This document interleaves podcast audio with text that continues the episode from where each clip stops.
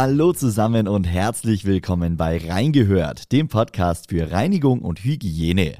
Ich bin Max Hermannsdörfer und in diesem Podcast hört ihr immer donnerstags spannende Interviews rund um die Themen Gebäudereinigung, Gebäudedienstleistung und Gebäudemanagement.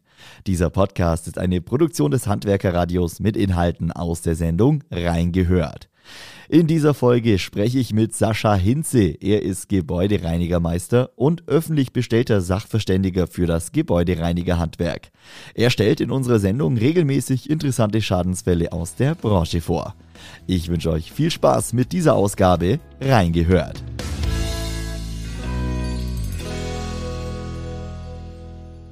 Hallo Sascha. Hallo Max, schön, dass ich wieder bei dir sein darf.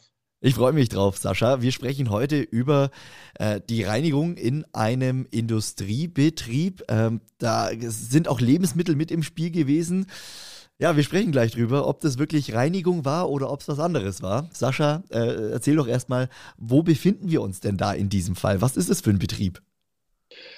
Ja, Max, ähm, es geht hier um einen Betrieb, der Lebensmittelgrundstoffe verarbeitet, äh, hohe Öl- und Fettverschmutzungen. Und eigentlich bin ich dazu gerufen worden, um dort Reinigung zu optimieren. Der erste Gang war allerdings in die Produktionsanlage, wo ich gedacht habe, ups, was soll ich denn hier optimieren? Also in diesem Fall leider nicht positiv gesehen. Unter dem Aspekt, hier läuft doch schon alles super. Mhm. Was kann ich denn da noch machen? Sondern bevor wir optimieren, sollten wir erstmal reinigen. Okay, das heißt, du kamst an und hast gesehen, hier sind Verschmutzungen. Jetzt habe ich Bilder gesehen. Du musst jetzt die Bilder so ein bisschen in Worte fassen. Sascha, was hast, was hast du da vor Ort wahrgenommen?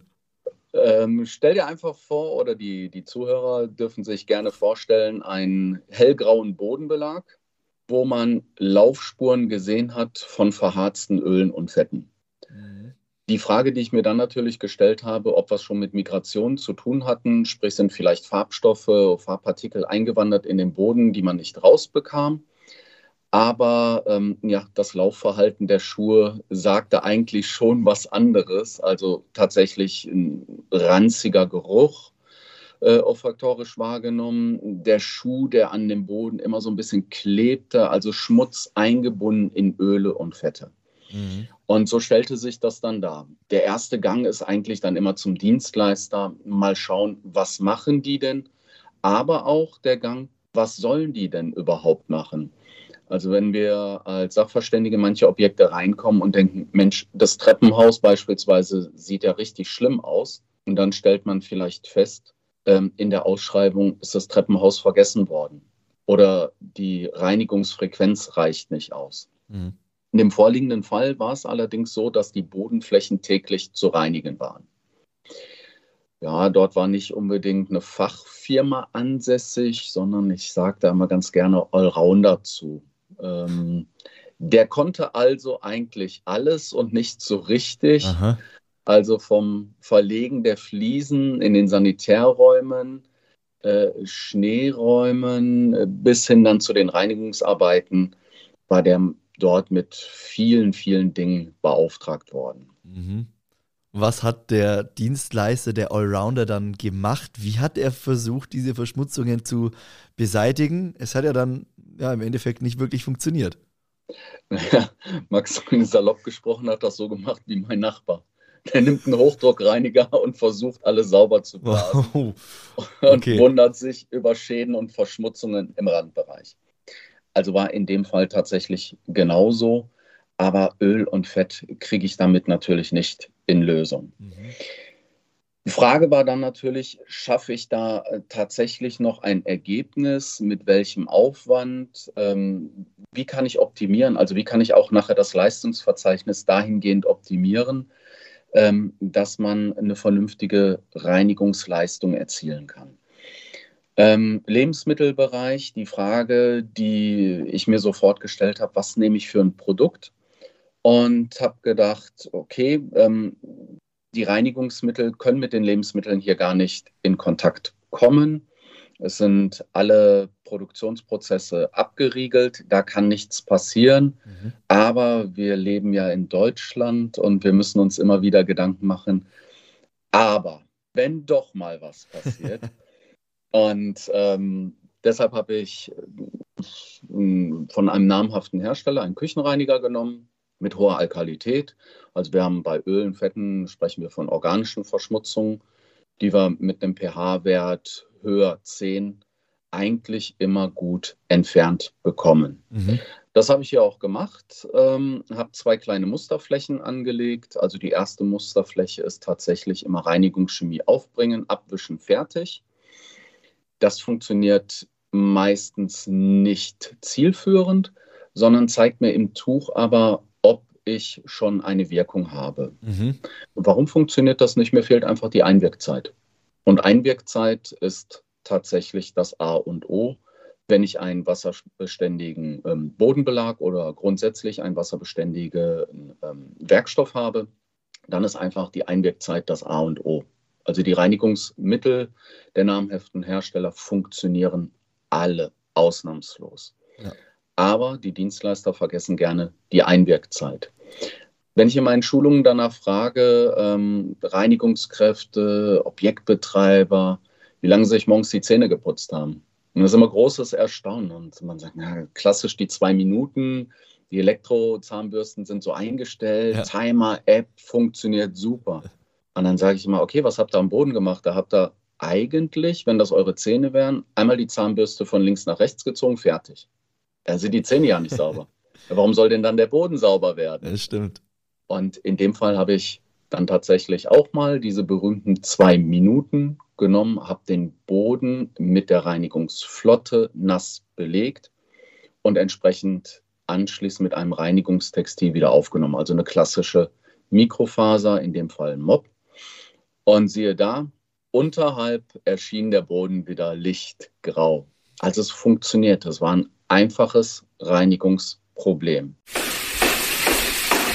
Du bist gern auf dem aktuellen Stand, hast aber wenig Zeit? Wir halten dich auf dem Laufenden, was für das Handwerk diese Woche wichtig war. Der DHZ Wochenrückblick zu hören auf dhz.net und überall, wo es Podcasts gibt. Wie war die Reaktion vom Objektbetreiber? Äh, ich habe von dem Begriff Objektblindheit äh, gelesen. Ähm, ist es tatsächlich so, dass man das irgendwann einfach als selbstverständlich wahrnimmt oder als normal wahrnimmt, wie sich der Boden entwickelt? Du wurdest ja auch nicht zur Reinigung letztendlich gerufen, sondern nur, nur zur Optimierung in Anführungszeichen. Also ja, wie war die Reaktion da? Ähm, die Reaktion führte schon zu großem Erstaunen. Also ähm, der Optimierungsauftrag wurde nach hinten geschoben ja. und ich bekam quasi äh, den Auftrag, diese Reinigungsarbeiten zu koordinieren, äh, zu überwachen und entsprechend dafür zu sorgen, dass der Allrounder diese Arbeiten dann auch tatsächlich durchführt. Also angefangen von der Bestellung des Materials, zwar zentral dann über den Einkauf geregelt, aber ähm, naja, so habe ich zum einen zusätzlichen Auftrag generiert, mhm. der Objektbetreiber dann aber wirklich erstaunt war. Ähm, du hast gefragt, ja, Objektblindheit. Hm. Der Objektbetreiber holt sich ja einen Dienstleister ins Haus, weil er sagt, das ist nicht mein Fachgebiet, das kann jemand anders viel, viel besser. Ja. Ähm, wenn dann erzählt wird, ja, die Reinigungsarbeiten können nicht besser durchgeführt werden, ähm, mehr geht halt nicht. Man hat so einen hohen Schmutzeintrag. Zum einen designiert man natürlich auf der einen Seite und auf der anderen Seite glaubt man natürlich seinem Dienstleister ja. auch, wo man denkt, okay, der Boden ist halt nicht geeignet, die Verschmutzungen sind ja da, das wissen wir ja selber, mhm. Öle und Fette tragen wir ja ein, bis man dann sieht, ups, es geht tatsächlich auch anders. Und äh, da waren viele, viele Baustellen. Ähm, die haben es äh, tatsächlich in einem Bereich, wo man eine klassisch glatt ähm, glasierte Fliese auf dem Boden hatte, ähm, auch gleichmäßig Öl und Fett verschmutzt, wo ein klassischer Allzweckreiniger vollkommen ausreichend war im zweistufigen Nasswischsystem, um die Verschmutzung wegzubringen.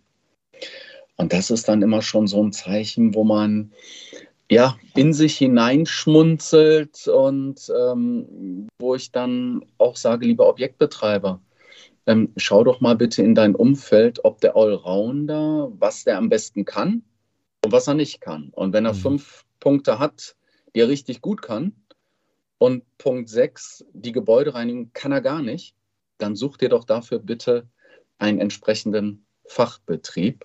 Und äh, das ist dann auch tatsächlich im Anschluss geschehen. Und ähm, ja, ich glaube, wir können uns da so ein bisschen, ja, den Spruch der Handwerkskammern auch auf die Fahnen schreiben und den Objektbetreibern immer wieder anraten, ähm, die da so schön werben, Meister wissen, wie es geht. ja, kann man, kann man wohl so sagen, wenn du sagst, äh, eigentlich war das jetzt kein Hexenwerk, äh, diese Verschmutzungen zu beseitigen, äh, dann kann man diesen Satz auf jeden Fall dann so stehen lassen. Sascha, äh, vielleicht abschließend, was sind so die, die, die Tipps im Umgang mit solchen Verschmutzungen? Du hast jetzt im, äh, in diesem Interview schon, schon so äh, ein paar Punkte erklärt, was du gemacht hast, äh, wie man vorgehen sollte, mit Musterfläche natürlich wieder. Ja. Fass es doch gerne nochmal zusammen. Was sind so ja, die Tipps, die du rausgeben kannst, wenn man in solchen Bereichen arbeitet, wenn man vielleicht auch mit Verschmutzungen zu tun hat, die man vielleicht nicht beim ersten Mal direkt gelöst bekommt? Also tatsächlich immer erstmal schauen, um welche Verschmutzung handelt es sich und auf welchen Oberflächen befinden sich die Verschmutzungen. Denn auf der einen Seite möchten wir natürlich ein schönes Reinigungsergebnis haben, aber auch die Oberflächen sollen ja nicht beschädigt werden. Äh, wenn ich diese erste Analyse vorgenommen habe, ein Produkt auswählen, wirklich namhafter Hersteller, plädiere ich immer für, weil der Support auch vernünftig ist, weil ich mhm. sofort an alle Datenblätter komme ähm, um auch Wechselwirkungen zu vermeiden mit Produkten, die der Kunde vielleicht einsetzt. Und dann tatsächlich erstmal eine Musterfläche anlegen. Alle Hersteller sagen, zuerst ist an einer verdeckten Stelle eine Musterfläche anzulegen. Das sollte ich auch im Objekt machen. Äh, du hast angesprochen, vielleicht lässt sich der Schmutz nicht sofort lösen. Ähm, auch dafür dient ja meine Musterfläche, denn ich kalkuliere nachher den Zeitaufwand, den ich tatsächlich habe. In dem Fall, ja, wie funktioniert Reinigung? Der Sinnersche Kreis sollte ja jeden äh, draußen am Lautsprecher bekannt sein. Einwirkzeit. Mhm. Wenn die Oberfläche und der Werkstoff das aushält, Einwirkzeit. Und dann einfach prüfen, kann ich den Schmutz tatsächlich aufnehmen? Wenn ich ein schön weißes Tuch nehme oder Reinigungstextil, Mikrofasermob, dann sehe ich ja schon mal, ob ich Schmutz aufgenommen habe. Ich ja. versuche in meinen Seminaren immer zu erklären, Max, ähm, dass der Schmutz sich auch manchmal aufbaut wie ein Blätterteig. Und wenn ich zwei Schichten entfernt habe, habe ich darunter vielleicht immer noch drei Schichten. Dann muss ich den Vorgang einfach nochmal wiederholen. Wenn ich ja. wieder sehe, mein Tuch hat Schmutz aufgenommen, ich bin aber immer noch nicht am Ziel, dann ist vielleicht eine dritte Maßnahme notwendig. Und so empfehle ich es auch jedem immer wieder vorzugehen, wenn er eine Musterfläche anlegt. Also Klassifizierung, um was für einen Schmutz habe ich, ähm, habe ich es hier vorliegen, wie beständig ist die Oberfläche, Auswahl des Reinigungsmittels und dann tatsächlich eine Musterfläche anlegen und danach die Kalkulation aufbauen. Alles klar. Vielen Dank, Sascha, für diese Tipps zum Abschluss. Vielen Dank für diesen Schadensfall. Wir hören uns beim nächsten Mal wieder. Ich freue mich drauf. Dir äh, viele Grüße und bis zum nächsten Mal. Vielen Dank, Max. Bis zum nächsten Mal. Alles Gute. Ciao. Tschüss.